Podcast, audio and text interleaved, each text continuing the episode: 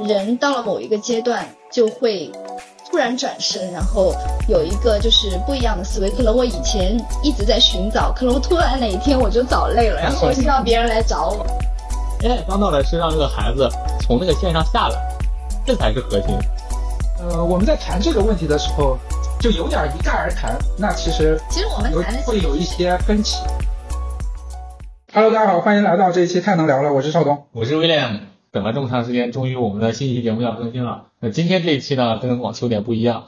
呃，我们终于邀请到了一个嘉宾，来参与我们的同来参与我们的这一期节目。欢迎 Jenny，欢迎 Jenny。大家好，很荣幸来到邵东和威廉的节目。其实我是嗯作为粉丝粉丝的身份加入的，因为我被在第一期节目的时候就被他们的这个。呃，聊到的话题所吸引了，就是那期就是过期的 AI，过期过期的 AI。对，然后邵东最让我触动的一句话就是说，他说 AI 带来这场革命，其实会让我们我们的普通人就是有一个新的飞跃。我那是，请你先介绍，简单介绍一下吧。你之前从事什么行业？大概做过一些什么样的工作？简单介绍一下就可以。好的，我最开始其实呃所做的这个呃。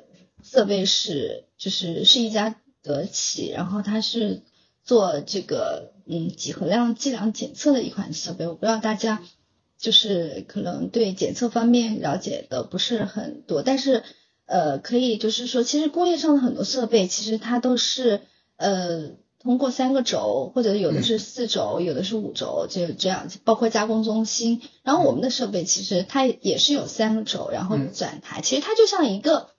简单的机器人一样的，你就是可以，就是客户可以通过自学习的方式去让他学习一些简单的一些操作，然后呢，嗯，他就会自动去执行程序，是呃，并非是特别高级的编程。那这是你第一份工作吗？啊，是的。那第二份呢？就是目就是目前做的事情吗？还是？呃，第二份工作我还是做的是就是关于呃仪器相关的仪器相关，但是我。嗯，现在做的工作呢是，呃，市场推广方面，都偏向营销端了，就是从技术慢慢转向转向市场，是的，对，所以可以把你定位为说一开始做了一些呃自动早期的机械自动化的一些工作。啊，是的，嗯，所以技做技术的其实永远有这种基因，对技术的敏感，对吧？像我一样，永远有一种热情，对，永远有一种热情，内心永远有一团小火焰，对对对。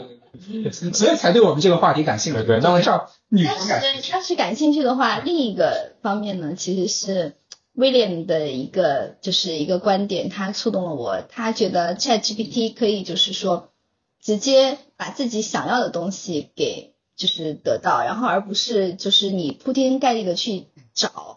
其实我觉得可能人到了某一个阶段就会突然转身，然后。有一个就是不一样的思维，可能我以前一直在寻找，可能我突然哪一天我就找累了，然后我需要别人来找我。好文艺啊，有点文艺的范儿。这个这个有我的感觉。对，因为人总有一个要经历一个大家刚可能步入社会或者刚开始进到某个领域，你在非常饥渴的在在在收集信息，在获得信息，然后再吸纳这个信息，然后你可能走到人生的一个阶段以后，你就你那时候见自己了。是的。见自己了以后，你就。你就有点排斥那种信息的爆炸。是的，嗯，我就可能觉得我自己可能很明确自己想要什么。其实我不像以前那样子，就是你给我什么我就接纳什么，而是说我很多东西就不是我想要的东西了。然后呢，我有对自己的生活有了一个意思。其实我自己也是过那种极简生活的人，就是我不需要就是很复杂的生活，但是我我喜欢过比较节省时间，然后。又能比较高效的生活，所以你需要有自己的时间去做自己喜欢的事情，然后把这些琐碎的事情委派给另外一个，就是能帮你解决问题的一个智能体，对吧？就相这相当于我们接下来谈的话题。对对对，今天我们这期这档节目为什么我们叫它？我们这期的节目标题叫这个妈妈需要什么样的一个 AI 的助理？就是也是我们建立的另外的身份啊，它是作为。真的有两个孩子，对，母亲代表一个除了有自动化、自动化智能背景的这么一个呃独立女性以外，她还是作为一个妈妈来去看待我们说 AI 和 AI 智能这件事情啊。当然，Jenny 也是作为我们安泰的同学，本身也非常优秀。对对对。有，我觉得我我可能是觉得像邵东和威廉都是非常优秀的，就是创业者。然后像我的话是一个打工人，就是我，但是我觉得。也许某一天，肖东和威廉可以帮我实现我小小的愿望，让我拥有三头六臂。大家要共同努力，至少可以让你专心的处理自己想要做的事情。这点我觉得是这个 AI 或者说 AI 的助理吧，AI agent 对你对对我们每一个用户来说最主要的一个功能价值。好，那接下来我们就进入话题吧。嗯，好的。就是这期主题就是 AGI 时代正在迫近，妈妈们需要什么样的 AI 助理？啊，第一个我想问一下，就是因为你是现在是两个孩子的妈妈嘛，就是你觉得？在孩子的学习上，AI 助理能够帮助到他什么？他们什么？就你设想的这种应用场景，或者是你觉得能够提升孩子这种学习能力啊，或者是或者是学习效率的这些场景？嗯，好的，我就简单的就是说，在中国的话，大家都很流行鸡娃，比较韩国，东亚文明文化都有这个问题。嗯。其实我我自己觉得，其实你呃幼年时期其实是比较好的学习阶段。比方说我自己现在在工作中也很很想要就是呃学习，但是我就觉得时间不够。所以我觉得对于孩子来说，其实呃一些不必要的浪费时间，其实也会给他们知让他们丧失一些去寻找自己兴趣的一些更多的机会吧。我觉得应该把时间挺腾出来，让他们去。做自己想做的事情。你你说的具体的腾出来时间，是指他完成课业的这部分时间，是这个吗？是的，所以说我希望 AI 可以就是帮助孩子拥有更加定制化的学习方案。其实这个可能我更希望能够颠覆整个教育教育行业是吧？教育 一上来就要颠覆吗？但是但但是但是可能会比较难。但是我自己的这种，因为我觉得像现在大多数家庭的话，如果说嗯，在孩子的教育上面会花很多的时间和精力，包括金钱，包括大家比较向往的学区房，还有私立私立学校，那这些都是比较大的支出。嗯，但是我觉得，如果说我设想的这个环境的话，AI 就是能帮到的孩子的学习的话，可能更多的他会是比较跟孩子比较呃近距离，然后对孩子更加了解，然后对孩子的性格还有他的一些。思维方式，就像我其实我以前陪伴孩子的时候是比较细心的那种，我会去看他做题的时候这个思路对不对，我就觉得如果他在思路方面都有问题，他可能用很多的功夫都是徒劳的。我就觉得像 AI 的话，它会现在其实技术上面，其实我觉得我想象的这些都其实已经完全能够达到了，主要就是我觉得它可以把。他的信息给整合和，所以你想要的是，比如说孩子的解决问题的能力，或者遇到什么困难能力，你帮他去做引导，帮他去替代你的角色，是是这样子吗？就是至少一部分吧能力，我去帮他帮孩子做引导，然后但是不不帮他去完成这个事情，不帮他解决这个问题。因为我觉得平常的话，如果说家长如果也希也希望在自己的工作中做出更多的业绩来的话，其实。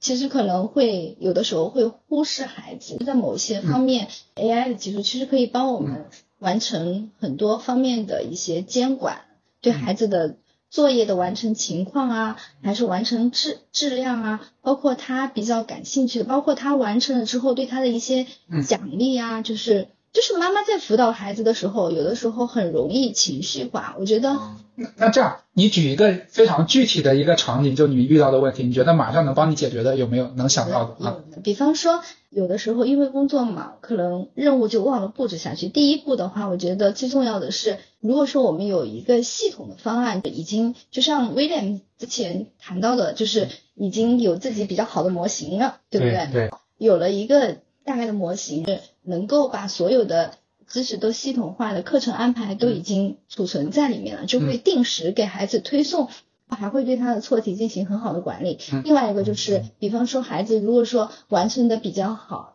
就可以给他奖励。比方说我儿子很喜欢玩游戏，就可以。可以打开游戏的按钮。刚才描述的场景，其实就是现在的互联网技术就可以它还是智能化的，就它相当于有一些自动化任务的执行就对，是的，并没有说运运用到现在这种大模型这种或者大生成生成式 AI 的能力。我后面会会谈到的。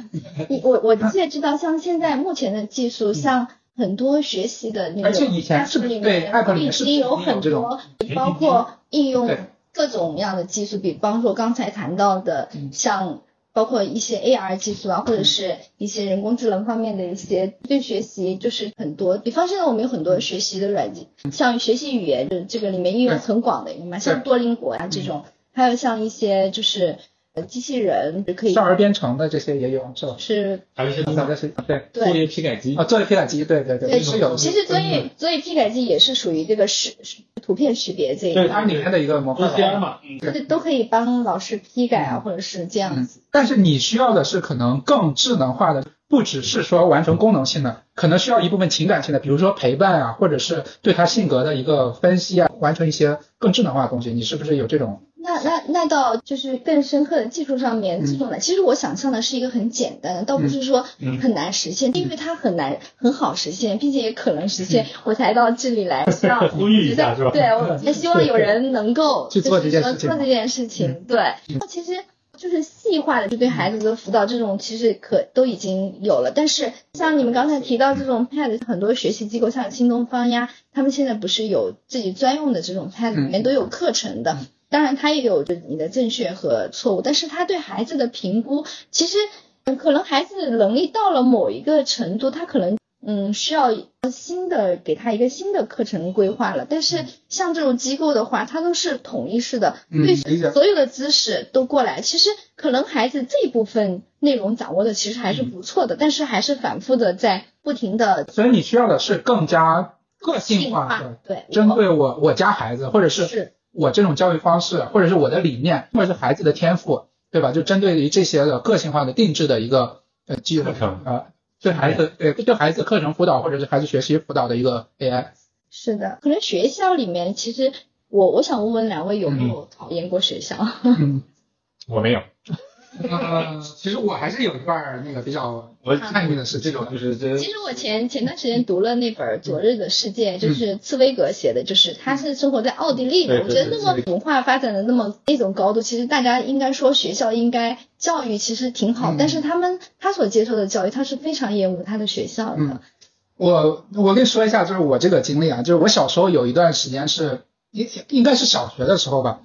就经常老师布置的作业，我是不太爱写的，这个是一个点。还有一个就是我大学印象比较深的，就是我是学做呃学软件方面的嘛，但是我感觉那种学校给你的课程进度它是偏偏慢的，是的。所以我就后来就没有按照学校的进度去做，其实也是自己对自己的一个个性化的定制嘛。我就是按照自己的节奏，呃，在大二吧，基本上把相关的课程就是差不多自己学完了。就是这个过程，我觉得也是。就像你刚才说的，其实每个人是不一样的，是吧？每个孩子其实他的他他他的这个天赋啊，或者他爱好也是不一样的。基于个性化定制，其实一方面是能让他尽快的达到比别人更强的能力，再一个是他自己喜欢这个东西，他就会愿意去去研究，他会愿意投入更多的精力去做。嗯，对，这个其实还是蛮关键的。对，其实我觉得。其实真正的人生其实也是不被选择的人生，我觉得应该是这样。就像威廉之之前在第三期谈到的，就为什么是粉丝了奥特曼会会辍学的这件事情，我就觉得其实牛逼的人其实是不会被选择的，因为他始终知道自己要走向哪儿。其实像大学这种，其实是一种附加的荣誉，就是说不是因为我觉得进了斯坦福我就很荣耀，然后我是需要他的光环，反而是。斯坦福更需要奥特曼这样的人的光环。其实我觉得牛逼的人是这样子走路的。所以你果然是读茨威格，那群星闪耀时是吧？对。所以我就我我我在想，就是像教育目前的这种模式，其实不一定就是有。其实各个国家都是这样子的，进到学校去，然后被压成同样的模子，其实不太。好，但是呢，我想象的这样的一个机器人，它其实是对你的孩子非常了解的。有了深度的了解之后，其实机器人和机器人之间，它可能可以去做一些就是信息上的共享和交换。这里可能就是会有一个中间人可以来管理，可能十几个或者像老师一样管理三十多个机器人。然后像像所有如果所有的机器人都如果能够联系起来的话。那像老师也可以对比较高层次的人发出通知说，嗯，你已经达到了很高的 level，可以来参加我们的这一个 party，或者来参加我们的这个聚会，或者来参加我们这个比赛。然后这样的话也很节约时间。像 ChatGPT，它不是会给你搜集很多的信息嘛？就是说你现在的这种，嗯，目前的状态和你的这个现在世界上有什么比较适合你去做的事情，然后有比较适合你去。就是你这种，你具有这这几个特长是比较适合去做一些职业推荐也是可以的。薇娅呢？薇娅，你你你在这个方面有什么？如果你是两个孩子的父亲，你会有什么想法？嗯，这个我我我第一呢，我还没刚那个他那个呃 Jenny 的问题没答完，因为我是我因为我至少对学校这件事情没有什么呃这个抗拒的原因，是因为就比较比较比较愿意去在那样的规则下去，嗯，还是容易让像我这样的人找到一些呃规则中的捷径，然后达到达到这个是薇娅很比较好的比较好的结果的啊。第二点呢是说。嗯，如果我是两个孩子的父亲，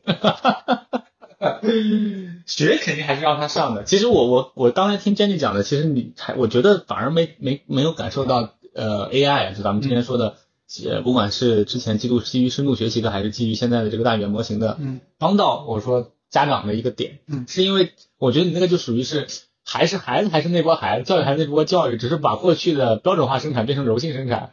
个性化生产，个性化生产，柔性生产孩子，就叫线还是这条线。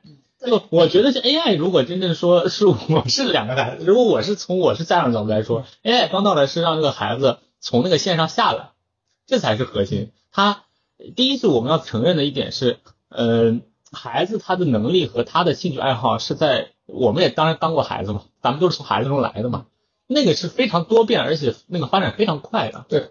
那个天赋是很难最终用 AI 或者说既定的变量就能测算、预测、预测都预测不到。所以呢，在预在不确定性的就这个变量的情况下，AI 最好的办法就是帮他挖掘和帮他发展，他在那一刹那间或有那种灵感，他能在最快的速度得到他想要的信息，然后他在基于那些信息可以再发展他的灵感。这一点呢，我觉得才是 AI 或者说 GPT 今天大语言模型和深度学习就是。就我刚才跟邵东在路上聊的时候在说，今天为什么基础科学发展的慢，是因为一个博士生选定了一个方向，他可能研究了十年二十年在研究所里，他将将只能把这个领域，尤其是物理啊、天文这种领域里面论文能读完，尤其是大难的论文能读完，已经是很了不起的一件事情了。他可能到他六十岁了，他才能在他的领域里面往前再走那么一点点。但如果通过信息的呃高高效收集或者高效检索，或者说基于机器或者基于模型先帮我们先。做过一轮筛选和呃整理以后，那我就说今天如果是一个新，如果今天是 Jenny 的孩子对天文感兴趣，他不要问你妈妈今天天上的第三颗星星为什么这么亮，他可以直接问他的我们的这个 AI，他可以直接告诉他，并且告诉他这是属于哪个星系的。他这个时候如果他 OK 了，那这个孩子他完成了从信息变成他获得信息的过程。如果这个孩子还想了解为什么那些信息都发亮。这就说明这他已经在在延伸他的知识了，我觉得这才是比较关键的。我觉得我非常赞同威廉刚才说的，就是其实 Jenny 刚才说到嘛，个性化就针对孩子的个性化应该是什么样的？孩子他是多变的嘛，包括性质的培养也是一个，就是说不是那么相对确定化的一个过程嘛，而且这个路径其实我们也不是特别知道。但是 这个性化应该怎么提供呢？其实，在孩子小时候，我觉得多样化要远远大于个性化。个性化是我们成年之后，我们知道想要什么，我们的目标很明确，我们知道我们要过什么样的生活，对吧？这个是我觉得个性化这是最大的，就是能帮助到我们。但是在于孩子来讲，他是需要多样化的，他对世界是充满好奇的，他不知道这些世界，包括人际关系啊，或者是包括世界这些呃物理关系啊，还有世界上这这么多人文关系、对人文人文关系情况下，他是需要探索的。AI 能提供的帮帮助什么？我给你初步的去介绍这些东西，如果你感兴趣，我再给你深度的去 push 信息，我一步的一步一的引导你向你可能有爱好或者是未来可能有发展的这个方向去走。我觉得这个是要远远比之前互联网能达到的，因为互联网达我是需要主动去搜索的，我是需要去做鉴别的，对吧？我是需要一步一步的，就是有一个成人的能力，我才能去去使用这些东西。对，但是 AI 不需要。它这种个性化到了，我是一个孩子，我是一个三岁的小孩、两岁小孩或者五岁小孩，我都能帮你去做这些事情。所以这个我觉得是它最大的价值，就基于目前的这种 AI 的能力下，能给到我们孩子的这种这个价值。我我我所思考。而且而且我补充一点，就是现在的互联网技术或者叫 AI 技术是非常逆教育的，因为他们都你现在也做渠道和推广嘛，现在都在讲的是个性化推荐。嗯，和个性化算法，对，但是这对孩子是打击非伤害非常大的，对，因为孩子他最怕的就是他受制于自己的信息茧房，因为互联网的诞生，当然大家觉得这个世界扁平了，你可以三岁的时候就能看到大洋彼岸对面的孩子是怎么生活的，但是现在如果你家孩子天天刷短视频的话，他很容易就还是他很容易就刷到了每天就是那些内容，嗯这对孩子的精这个成长发展是很很不好的。而因为孩子在至少在我的小时候，那时候我们的鼓励的是要咱们多读书，读好书嘛，多读书就是读杂书，啥书都要读。你们刚刚说的就是个性化和多样性，其实我觉得就是如果说他旁边有这样一个机器人的话，就是我也想多样性是怎么样子的呢？其实。嗯，刚才我说的定制的课程信息，那可能是针对于语数啊，这个是我们文化课我们可能必须要学的。对对对对，但是你这个机构也有，有机构也有，其实呃其实他们都大同小异。如果说像 ChatGPT 可以帮我搜集最好的解解讲课的这个，就是最能让孩子听懂的这样一个课程，或者是最最简要又就最高效的让最高效省时的这个课程，那我觉得这个就是 OK 的，在课业方面。在多样性方面，你看现在的家长他是带着孩子周末去上这个班儿，我们我们曾经幼儿园的时候也经历过，幼儿园就开始上课了，周末就排满兴趣课，比方说你要去钢琴啊，嗯。你要去体育的，你要去打球啊，AI 能够帮帮忙的一些兴趣课，比方像钢琴、像画绘画，包括可以各种体验的，包括。一些兴趣爱好爱好方面的，就都可以让他在家里就可以尝试，是不是？我们家长就没有取舍了，他这个班儿我们报太多了，这个我就不报了。但是，有道理啊，啊，其实你在这个家里面，你就能完成这么多的尝试就。帮他做筛选了，对对吧？我在这方面可能就 AI 帮我做筛选，帮我做评估，我在这方面是不是要继续下去？是不是要继续投入？孩子是不是要继续投入时间？家长是不是要继续投入比钱？方说，AI 在辅导小孩子数学作业的时候，他发现这个小男孩的逻辑思维能力或者是哪个方面有弱项，嗯他如果就马上可以给我推荐一个围棋课程，像棋类的课程不是 AI 都能做了吗？对对对，那你看是不是？找我们另外一个同学做。对，就马上马上就是孩子就可以在这一方面得到补充。像家长，你说你要管孩子，他有的时候哪个方面有缺陷，其实有的时候可能就忽视掉了。对对，是这样的，就是我们作为，比如说作为家长嘛，啊，我们不是二十四小时在线的，对是吧？我们的思维、我们的认知、我们的甚至对孩子的态度，它都不是，它都是波动的，对对吧包括还有情绪化。对，包括还有情绪嗯都是波动的。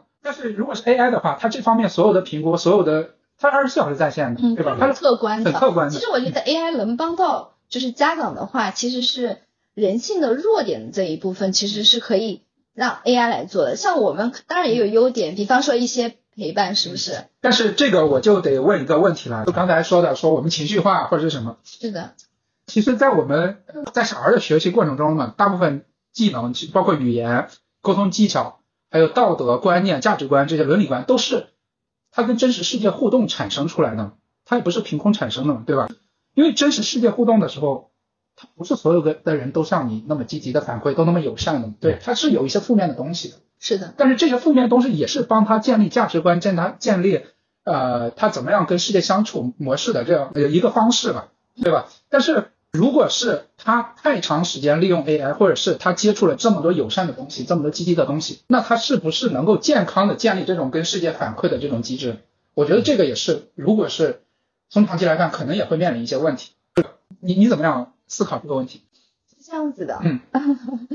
呃，从就是说，如果说有了这 AI，其实对他的这个日常的生活，我觉得不会就是造成太大的影响。就是我可能从我自己啊，最开始但是我们自己是成年人，啊我们已经建立好比较稳固了我们的价值观。你旁边的这个机器人，他对你很了解，可能他会，可能我们未来的一个社交方式也就会有了改变，嗯就是他可能会。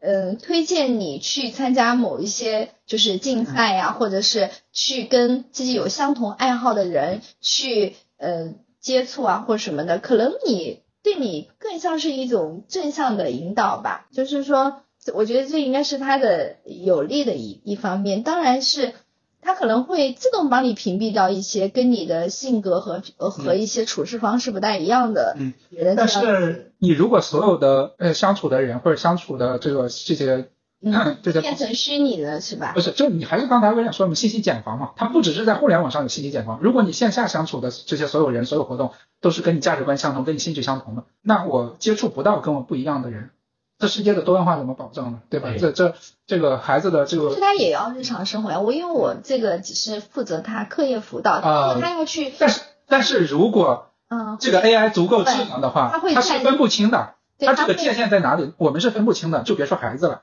孩子还是成长的一个一个阶段嘛，他更分不清。他会再用，的确是会可能改变很多，就是未来的一些生活方式。所以你愿意让渡这一部分孩子可能花时间跟 AI 相处，你愿意这样？我愿意啊。其实我有的时候就觉得，可能社会发展到那一步了，可能我们的担心也就也就没有。那我想谈一谈吧，就你对这个问题怎么看？嗯，我还是觉得一个还是刚才聊到的多样性的问题嘛。嗯，就是呃，我可能这是我的个人的一点观点啊，我觉得人的。呃，人不是个线性的，它它有点像现在所谓的我们人工智能多模态啊，嗯，它一定不是单一的一个维度去评估的，所以呢，人一定要，或者我甚至都觉得人最伟大的一个点就在于他最好能多，嗯，多多接触，多看，跟自己不一样的吗？跟自己不一样的，嗯，因为都是一样的人就就还是我就一下刚跟你说的那个串起来，都是如果大家都是一样，它它就容易标准化了。那干脆用基，那干脆用基因去编译那个生命体，不更更标准化了？那是完全趋同和择优的一种选项了。嗯，所以，但是这种技术在现在，甚至在已经你可以做基因检测情况下，很多人都不愿意去做，原因就是因为，呃，生命体和生物体的这种的那个多样性的来源是来源于你基因的多样性嘛。嗯，所以呢，这种东西的人的，包括你说今天，嗯，大家坐在这里之所以能够谈论这些东西，我相信我们的同学和我们这个今天能够听这个。这个节目的听众，播客的听听众，他还是愿意去听一些跟他过去想法和他过去接受的价值观不一样的声音和呃观点。然后这一点上，我从尤其对于孩子的成长来说，我觉得这一点非常重要。他就是应该看一看。我觉得一个心智成熟的孩子，他一定是在成长教育过程中看到了这个能够尽这个家庭的所能，看到这个社会关系体制的上限，也看到了他的家庭所能能看到的下限。我你知道有一本小说，短篇小说也获得了雨，我记得是雨果奖，叫《北京折叠》。你在那一个，如果你的一生只在那一个呃层上，那这我觉得这个人生是很可悲的。你不如动物，你或者你只是动物。嗯。北京折叠那本书最有意思的矛盾冲突点就在于，他有那么一次机会从下层爬到了上层。对。所以，如那我不能说这个这种生活，或者让你看到了，让你。先知先觉，或者让你后知后觉，这件事情对于这个一个人来说，一定是个心理健康的一个促进，或者从妈妈角度来说，这是对孩子好的一个事情。嗯。但是从人的个体来说，如果大家都是在一个，比如我在二层，我我有机会去一次一层，也能去一次三层的时候，那我觉得我会对我整个的人格塑造和我的价值的你你这叫什么合成啊，会有极大的帮助。可能我看待这个世界，或者我看待大家的这个群体，或者我看待我的朋友。我就会有不一样的一些认知，嗯，所以这一点是多样性这一点，我一定要我一定要多说两句。然后二就是说，我说人工智能这个事情，人工智能这件事情，我觉得还是刚才 Jenny 说的，我我感觉其实你需要的是一个助手，嗯，我我说的这个助手是更加，他不是效率化，呃，家庭妈妈不是家住家阿姨的那种助手，而是说他能从呃心智上和方式上，还有这个解决问题的能力上。都能趋同于一个呃妈，或者说 小姨，真妈真妈，他可能他不一定非得我们说落地成一个物理形态，但他至少在陪伴上、交流上和一些引导上，能够对孩子的成长起到比较大的作用。我我觉得是这样。咱俩都是站着说话不腰疼，对吧？作为作为一个真的有两个孩子的妈妈，作为一个真的有，真的很厉害。我觉得他没有结婚，没有生小孩子，他可以考虑到很多关于这种遗传性方面的。不是现在很流行，就是不要结婚，然后直接去挑一颗精子，然后然后选择自己最想要的基因生孩子，不是这个不是很流行吗？其实你刚才说的比这个更高级，就是直接去。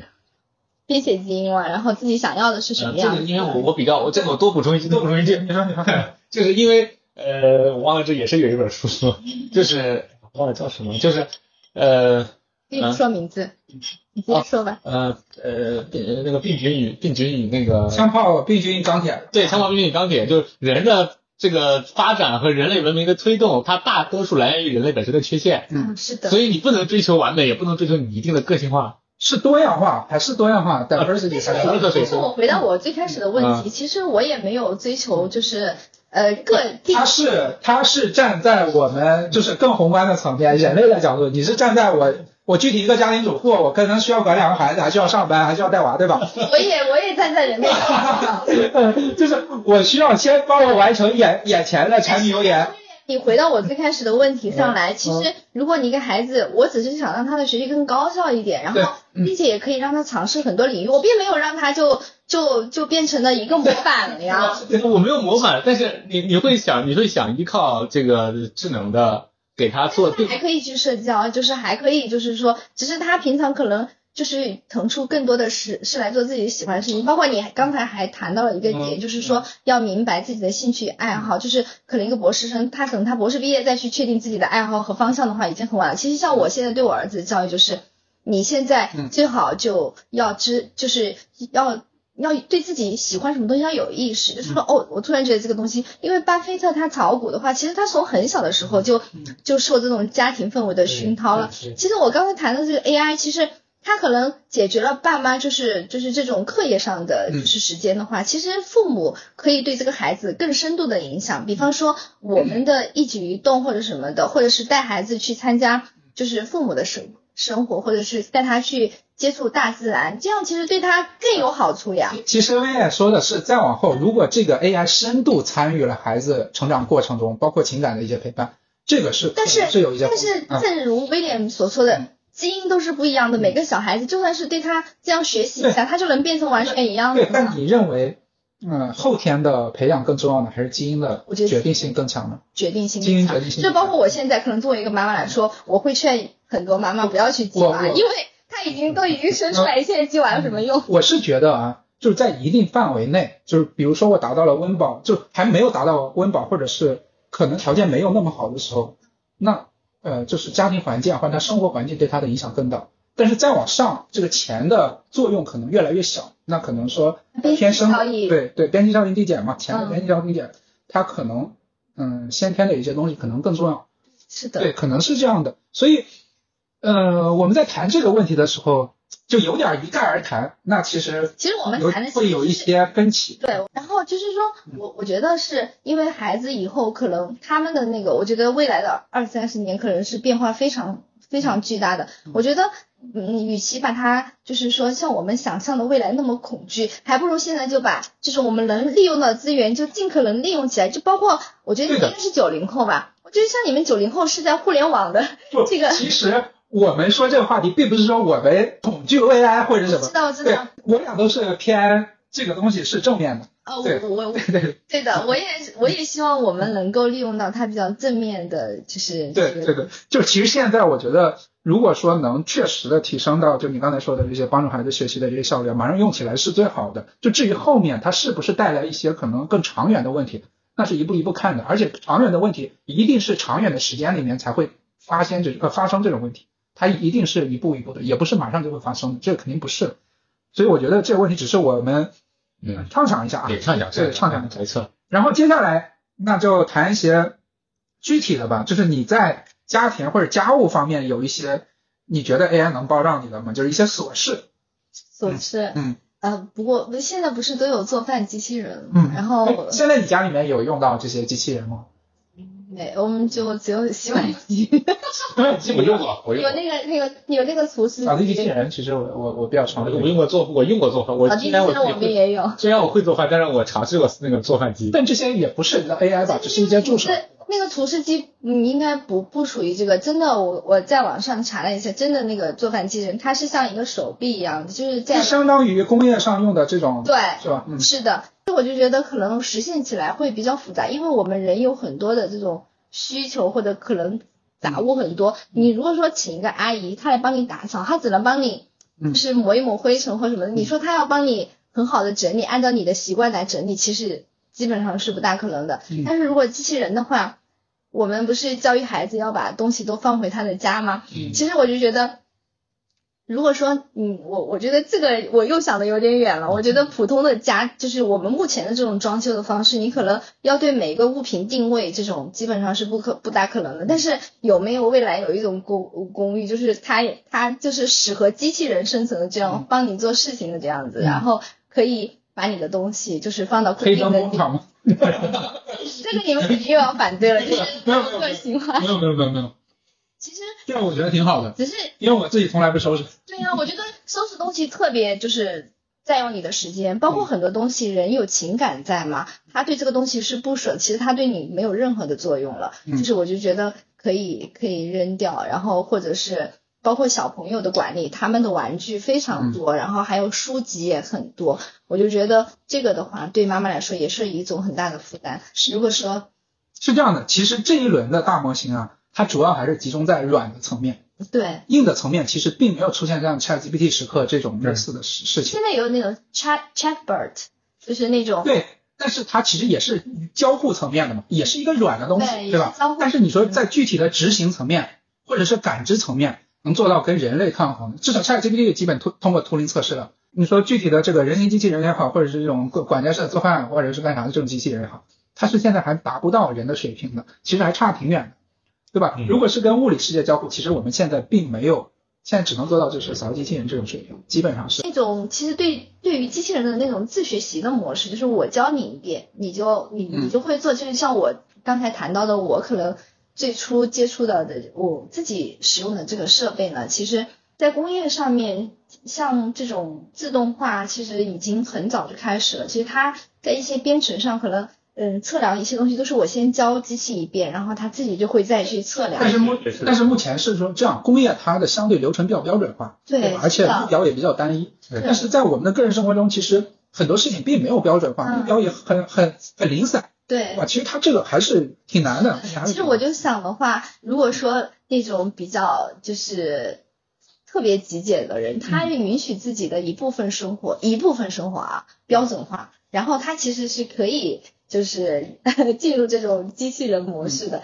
我我我当我刚才刚才听天宇讲的时候，我就脑子里一直在想那个《爱 Robot》那个电影。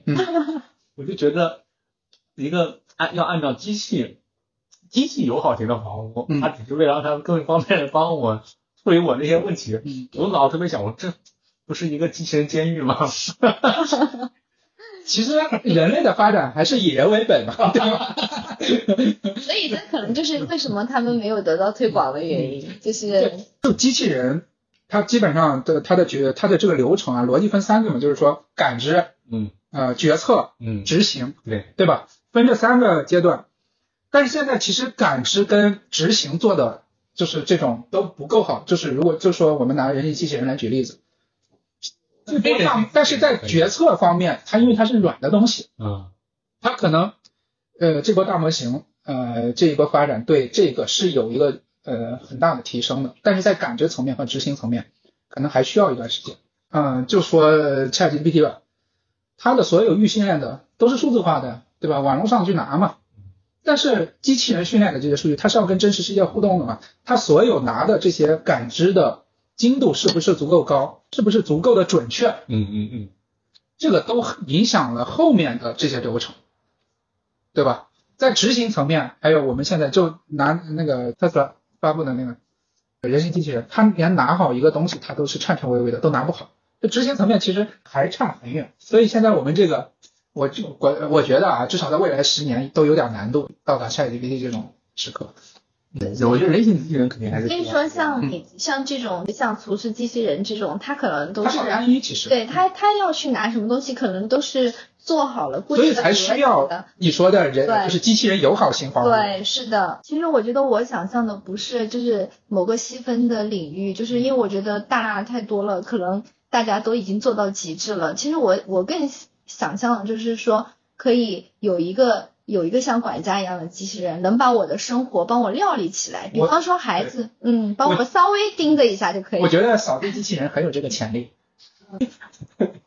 扫地机器人厂家可以再努努力。那下面我们谈一谈，就是有时候，比如说工作生活中遇到一些呃情绪上的问题，因为很忙嘛，对吧？又要照顾两个孩子。那你如果有一个这种 AI 助手，你觉得它能够帮你提供一些情绪上的支持吗？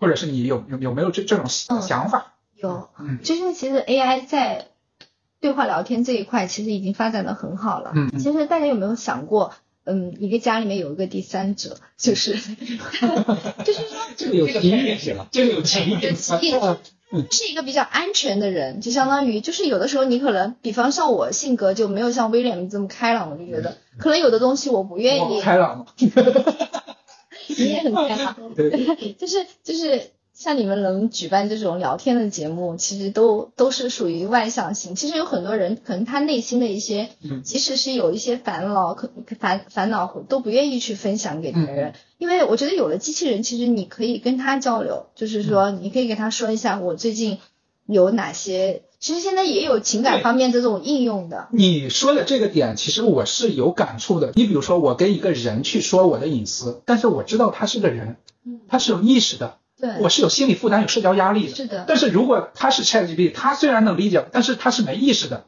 我是完全没有社交压力的。我虽然知道他暴露了我的隐私，但是这没有感觉，对我来说我是没有任何压力。其实机器人有一个更好的好处，它可能更容易和你共情，因为人的话。可能每个人的经历不一样，你你你所不开心的点，他可能可能在他来对于另外一个人来说就完全是没有的，对的。我们很多时候感受不到别人的这种痛苦，但是在 GPT 它是了解所有的事情的，说在人类里面这个事情都会对某一部分人造成这样一个伤害。就是你所说的烦恼可能是通用性的烦恼，它有一套。标准化流程去解决你这个烦恼。是是的呀，那他可能就会给你说说对应的，你们哎，你们知道现在有一种就是呃就是短视频，就是专门不停的说你好的，就是我爸他现在已经属于有点老年痴呆的这样子了，他有的时候。就就是这个小视频上就啊，你是一个什么什么又又又很好很好的人，又理解人的人，他每次就很喜欢刷这种视频，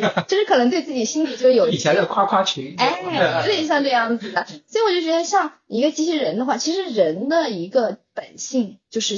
都不愿意听，就是别人的批评或什么。那微软，你有有没有类似的感觉呢？就是或者这啊，没有吗？你怎么会有这种感觉？你没有跟大家聊过，就是有一些烦恼的事情吗？或者是你觉得去寻求一下安慰吗？用 ChatGPT？没有，没有吗？我很少跟别人寻求安慰。其实我觉得有的太阳光了，哎呀，有的烦恼真的就是，如果说你跟别人说一说也就忘了，但是如果你真的自己去想的话，你就会越想越深入。其实很多抑郁症啊什么的都会这么一个，就是家庭助理，他可以深度了解你们家庭的人，你们你们这两种性格的人可能会出现怎么样的摩擦。像我和我老公，我老公就是那种很不喜欢说话的人，但是我觉得我自己还算是喜欢交流的。如果机器人。如果有了机器人的话，至少我，你老公吗？对，我不是，至少在说话上这这一部分上面可以帮助帮助一下他，对不对？比方说，如果说一个人的情绪太激动了，我就我家庭跟我之前说的一个机器人，他如果能读懂空气是怎么样子的，比方说大家如果都吵架吵得很厉害，他突然来一段很很那个的音乐，或者是他能感觉到这个通过音声音的音量识别它的大小，觉得。对，至少在这一方面可以对对家庭有一定的帮助。其实我觉得，如果有了这个东西，我们就可以给他的身上不停的加各种各样的功能，慢慢慢慢的就。你需要一个从第三者视角来调节你家庭矛盾的一个一个助手吧？其实可以啊，我就觉得旁观者清嘛。有的时候，嗯，可能在争执的双方，他们谁也不明白对方存在什么问题，或者他们都在找一个台阶。对啊，这时候机器人跳脱不出来是吗？对，正好有一个另另外一个人，他可能在旁边，呃，就是了解，就是听，对你们两个都非常了解，就知道你们吵架的点在哪，可能他就帮帮助。对，你觉得你需要吗？就是这种需要。为什么？你不需要情感的陪伴吗？就是如果以后啊，就是这种 AI 的这种陪伴也好，或者助理也好，它变成一个主流，就像就像我们现在洗衣机一样，每家每户都有，甚至每个甚至像手机一样，每个人都有。那你觉得你还是不需要这个东西吗？或者是你觉得这个东西给能给你带来价值吗？我需要的，从我的角度，我觉得我更需要助理，不需要陪伴。嗯，是。不，你是需要真人陪伴是吗？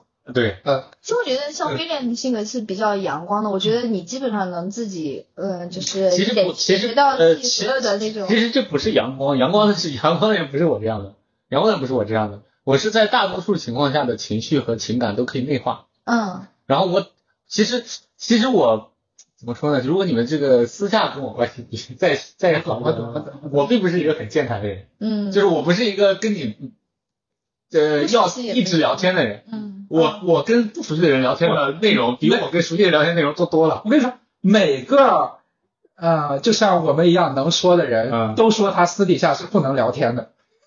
但实际上，我们比如说像咱俩，百分之八十的时间展现出来就爱聊天，我觉得他就可以被定义为一个爱聊天的人。你就不管私底下或者是什么，因为私底下可能只占我们百分之十的时间，对吧？我看你怎么定义这个问题。不，因为我们把私底下定义为，如果我们是不是需要所谓情感层面的聊天啊？嗯嗯因为私底下时间可能可以，我们把它画一个界限，比方说我聊天聊的是跟大家聊的是一些呃今天的这个话题，嗯那可以聊很多。嗯，那如果你只是呃情绪上的聊天或者情感上的聊天，对我来说这部分内容真的占的很少。我在这种情况下更偏向于听。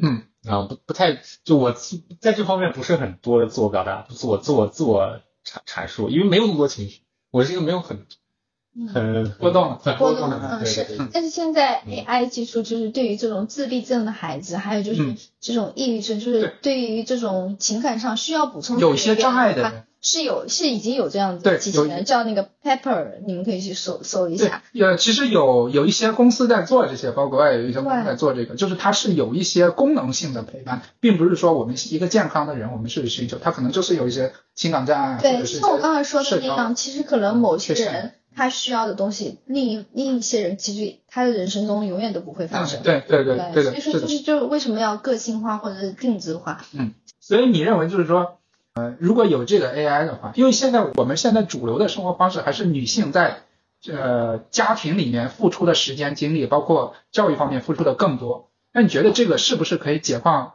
女性的很很多时间，让她们在职场呀，或者是在社会整个角色中间更平等呢？你觉得对这个有没有帮助？肯定有帮助的。嗯这这也还会解决很多人不愿意结婚、不愿意生孩子的问题。真的，我觉得解决不了。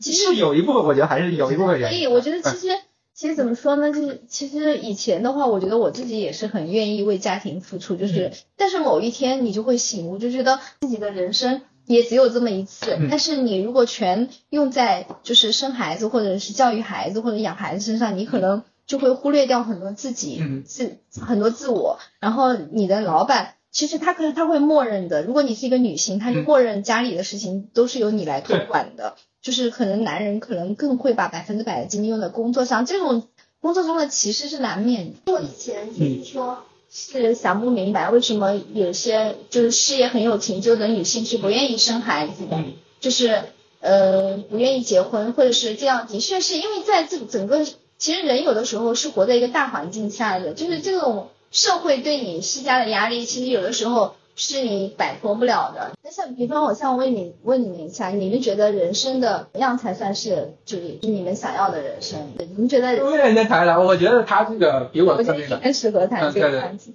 我想要的人生其实很多，哎呀，你都可以谈一下。各个维度都有。我是我我我觉得，如果单纯不不做预设的话，我的人生可以，我是那种我觉得我过哪一种自我自洽的人生，我都会很精神很富足的人。就比方说过那种很早就相比起现在更加稳定的这种生活呢，我也觉得挺好。嗯，其实每个人可能年龄不同的年龄段想要的人生其实也是不一样的。就你现在这个 年，我现在现在还我但我所说的都是我从有自我认知以后，我就觉得都挺好的。还有像我们那个之前我跟咱们班那个 Lola 在聊的这个，我说他的人生也是我我我觉得我也 OK 的。还有一种就是有一个相对来说像刚才我跟邵东在聊的，就是在重新就当你 历尽繁华，重新洗去铅华以后，重新去从就是体验，像刚才你说的那样，从呃从社会的阶层的要升，每一个阶层都体验一下的这样子的人生，你也是可以接受的，对吧？至少从这个角度来说，我觉得至少人要有这个经历，能去都体会过。你不仅都不一定你自己都能，因为人不一定有幸运都能经历的，但至少你要体会过，这种通情共感挺重要的。我其实跟威廉还是有点不一样，他完全不一样对，他我刚我们刚才也聊类似的话题吧。我是这种可以在自己喜欢的事情上付付百分之百的时间时间精力的，对。然后我可以不去体验那些，嗯、体验更多的，我只在自己喜欢的这一块上付出所有的东西，而且我是停不下来的这种。基本上在兴趣这方面，可能就占了我就是整个时间的嘛，所有的时间可能百分之八九十这样子。我生生活中可能一些零碎的事情我做不好，或者是很乱，很没有条理，我是可以接受的，我都在这方面不是特别关注。我不能接受，我极其的。对，我我也不大能接受，就是生活很乱，因为我可能我是月亮处女的，然后就觉得这个东西家里面不整洁，我都觉得哪儿不舒服。那我会。所以说这样子，我就觉得哪哪个步骤没有做好，可能所以我就想要一个很系统的人。所以我需要的 AI 助理是什么？就是他能跟我深度的聊我感兴趣的事情，或者是帮我去。搜集一些我感兴趣的信息，然后推给我。是想要你自己感兴趣，对对对对，也是从推给我自我出发的这样。对，基本上是这样的。但是你说生活助理就是帮我去收拾房间啊，帮我去这，我觉得差不多就行了。就现在扫地机器人就能满足我。我觉得如果能使家庭大家就是更少的去处理一些没有意义的琐琐琐事儿。把就是这种时间和精力用来做更有意义的事情，不论是对小孩子也好，还是大人也好，甚至是老人也好，我觉得都还是对于社会的进步也还是有推动作用。对对对，这期节目就到这儿吧。我今天非常感谢坚定来到我们节目做客，好，谢谢谢谢。如果大家喜欢我们的节目，请在播放界面的左右下角点个赞。好，谢谢，再见。到这里，再见，拜拜。